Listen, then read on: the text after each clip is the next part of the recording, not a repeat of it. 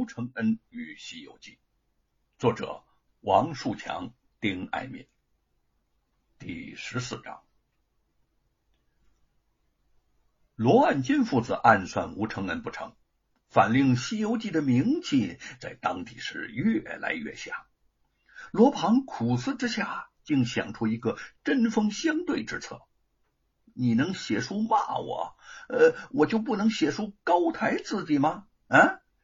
主意既定，罗家有家财万贯，从趋炎附势之徒中找出几个文痞子，更不是什么难事了。罗庞大把的银子撒出去了，那些文痞纷纷诅咒发誓，定要好好的为罗家写书立传，要把罗万金罗老爷写成一个比菩萨还菩萨的大善人。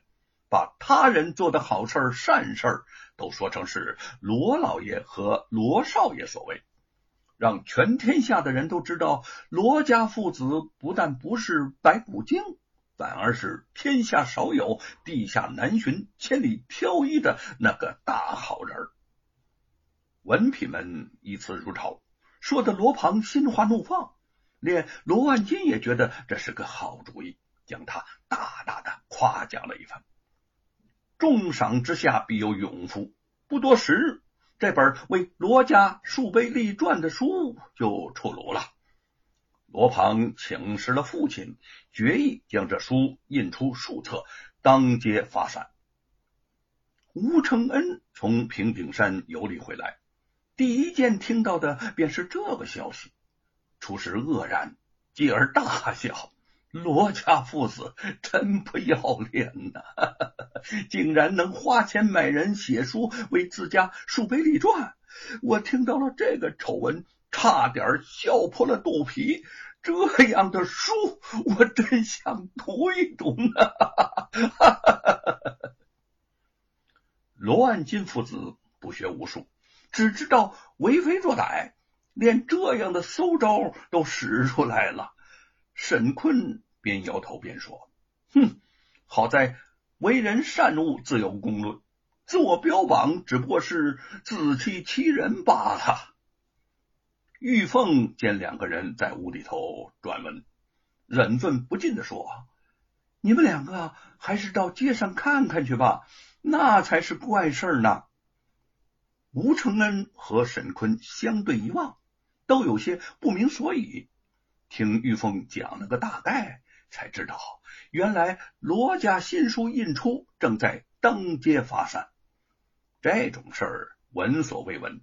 吴承恩和沈坤抱着看热闹的心理，当真跑到了街上去看这幕闹剧。领书摊设在一处十分热闹的街道旁，贼儿用力的敲着锣，像卖菜一样的吆喝着。哎，大家都来领书啊！罗老爷为人忠厚仗义，世代安善，妻贤子孝，大家快来领啊！领！可惜的是，他喊的虽卖力，领书的人却寥寥无几。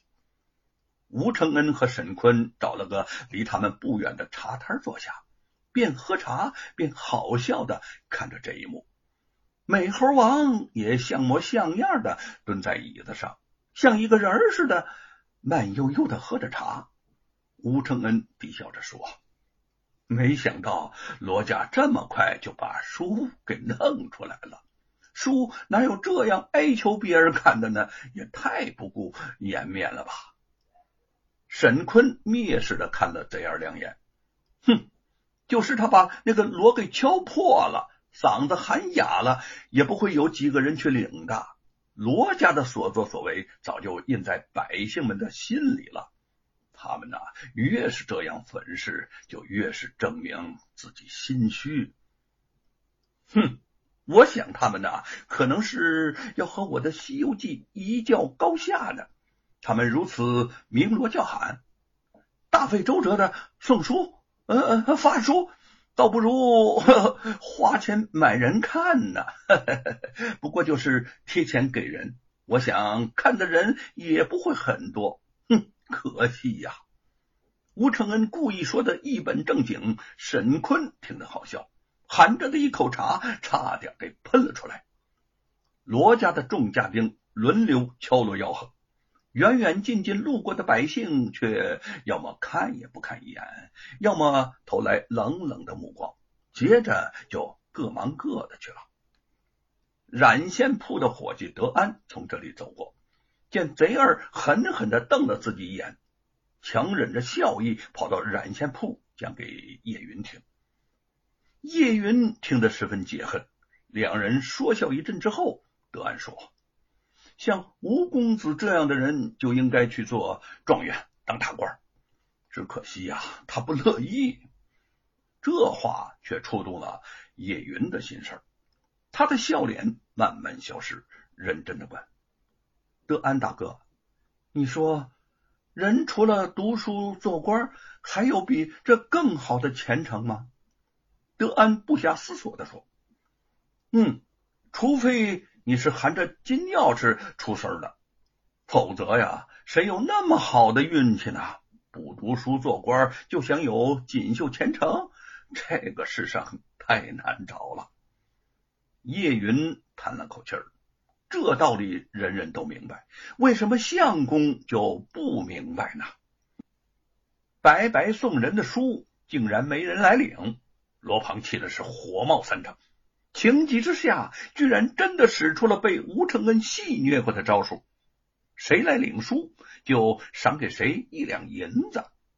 哼，我就不信这天底下有不爱财的人。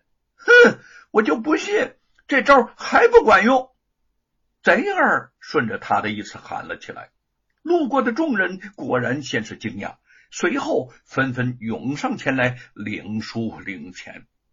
一时之间，家丁们发书的发书，付银子的付银子，忙得不亦乐乎。